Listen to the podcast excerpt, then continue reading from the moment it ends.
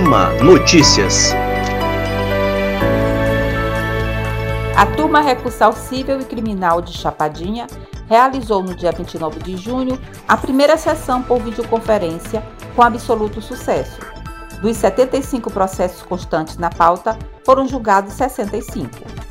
Participaram da sessão os juízes Paulo de Assis Ribeiro, de Vargem Grande, Cristiano Regis César da Silva, de Santa Quitéria do Maranhão, e a juíza Claudilene Morar de Oliveira, de São Bernardo.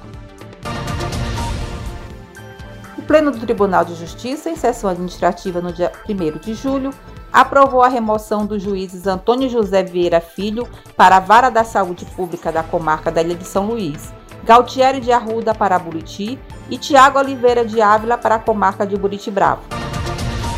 A AMA ampliou sua rede de empresas conveniadas para oferecer melhores serviços com menores preços. A partir de agora, passa a contar com prestação dos serviços do Laboratório Cedro, com descontos especiais em valores de exames para associados da AMA e dependentes. E a campanha Sinal Vermelho contra a Violência Doméstica, lançada pela MB e CNJ, com o apoio da AMA, intensifica sua divulgação em todos os estados para ampliar a parceria de estabelecimentos farmacêuticos. Vários magistrados maranhenses já aderiram à divulgação da campanha, buscando sensibilizar maior número de pessoas.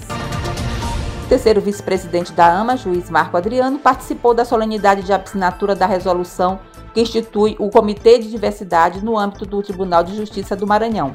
Marco Adriano parabenizou o presidente Lorival Cerejo pela iniciativa de promover a construção de uma política pública inclusiva no Judiciário maranhense. Segundo ele, a resolução decorre de um compromisso institucional da atual mesa diretora para assegurar o respeito aos direitos fundamentais aos diversos grupos da sociedade, garantindo a eles o acesso à justiça através de métodos que repudiem e inibam todo e qualquer ato de discriminação. A diretora do Fórum Desembargador Sarney Costa, juiz André Pelmutelago, reuniu-se com uma comissão de magistrados para tratar sobre as modificações que serão realizadas nas instalações físicas dos gabinetes dos juízes auxiliares. O serviço será executado pela Diretoria de Engenharia do Tribunal de Justiça do Maranhão. A reunião contou com a presença do segundo vice-presidente, juiz Olice Barros. O pleito foi formulado pela AMA.